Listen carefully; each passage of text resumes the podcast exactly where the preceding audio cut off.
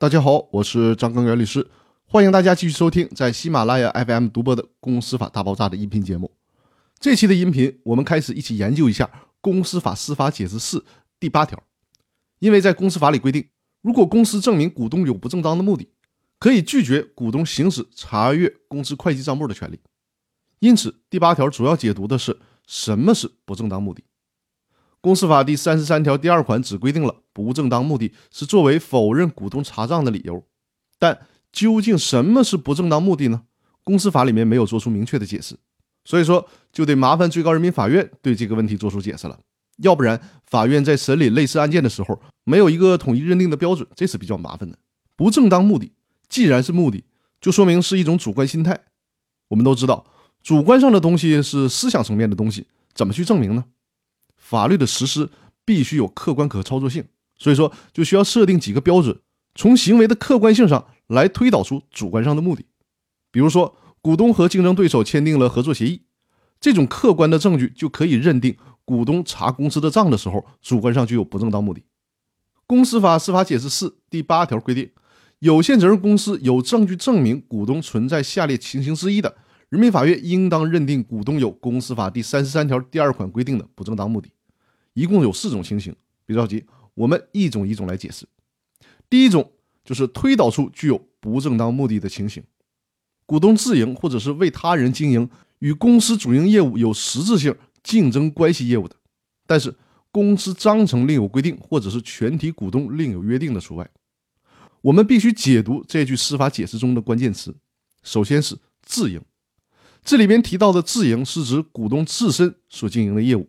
这里既包括法人股东本身所从事的业务，也包括自然人股东除该公司之外投资的其他公司所从事的业务。其次呢，这条当中规定的他人往往是公司的竞争者或者是诉讼中的对手。再次，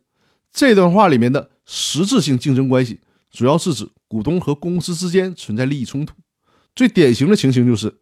股东或者与股东有直接利益关系的企业。与公司同时参加同一竞标，但这里面需要说明一个问题：不能把这种实质性竞争关系做扩大性的解释。最高院在书中告诉我们，从公司法理论上来讲，法律并不禁止股东与公司做相同或者相类似的业务。